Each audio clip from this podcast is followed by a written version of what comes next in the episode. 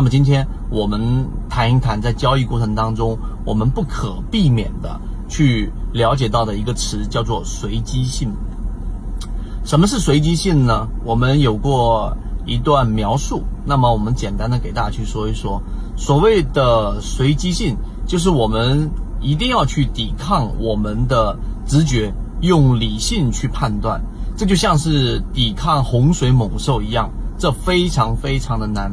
因为我们的人性当中，呃，很自然的会为每一件事情的发生找出它一个理由，认为每一件事情发生，它必然会有一个理由，这个理由是一定存在的。但是呢，我们没有办法去理解很多事情它的发生，它不一定有一些原因存在的，它可能是几个不相关的因素互相影响得出的结果。所以随机游走也好，随机也好。或者说有一些事情它发生是没有原因的也好，这是大自然根本的存在。所以只有认可了这一点，你可能在交易过程当中就不会去纠结于我们说，哎呀，它发生的原因到底是什么？我不知道它到底发生是什么原因，我就不可能去做任何的买入或者说下注。那么最后可能跟很多个股你就无缘了。这是第一点，我们要去给大家说到的随机。第二个。经济学家阿尔茜曾经说过一个叫做“偶然因素”的一个词，其实这个词呢，就是刚才我所说的随机是一样的。所谓的偶然因素，实际上也是我们最经常说的运气。很多人把成功归咎于他能力很强，但实际上我们认为，真正的成功能力是一部分，但很大一部分也跟运气有关。成功不是说你能力占百分之百，失败也不代表你没有能力。所以第二点，我们在交易过程当中理解了这一点随机性，理解了这一点原因之后，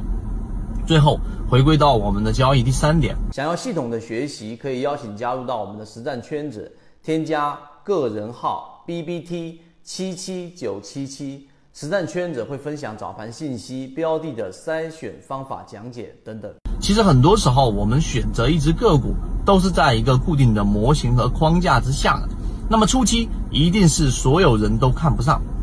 为什么？那么最终我们再加上一些运气的成分，只要你坚守住它，一定比你从之前我们的专栏交付到现在为止频繁的换股带来的收益还会更高。所以，我们今天借由七幺二来给大家谈了一谈我们所说的随机，大家至少要接受到一点，就这个世界或者说经济环境当中，股票市场当中它存在着随机。存在着很多事情，它发生并不一定有一个很明确的原因，